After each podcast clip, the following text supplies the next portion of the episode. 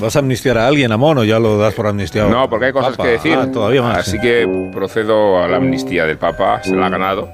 No porque se la conceda yo, sino porque lo glorifica la prensa progre cada vez que hace lo que no hace.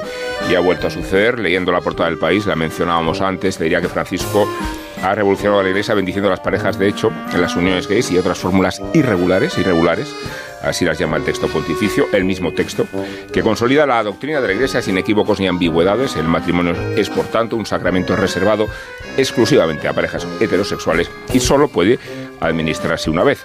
La revolución, por tanto, consiste en que un sacerdote puede bendecir una pareja anómala, como un capellán castrense bendice la botadura de un barco, o como el padre Ángel bendice los gatos el día de San Antón. Se le reconoce a los homosexuales y a los divorciados que son criaturas de Dios. Pero no lo llamemos matrimonio, el viejo eslogan reaccionario que admitían las parejas irregulares, las irregulares, al precio de no admitirlas y de segregarlas en una suerte de burbuja subversiva.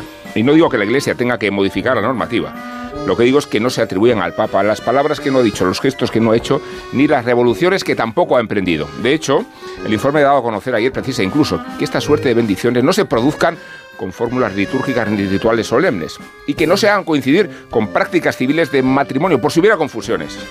Así son las revoluciones de Francisco, evanescencia, incienso. Por eso es el Papa de los ateos, que no de Alsina, y la pesadilla de los feligreses, que sí de Manuel.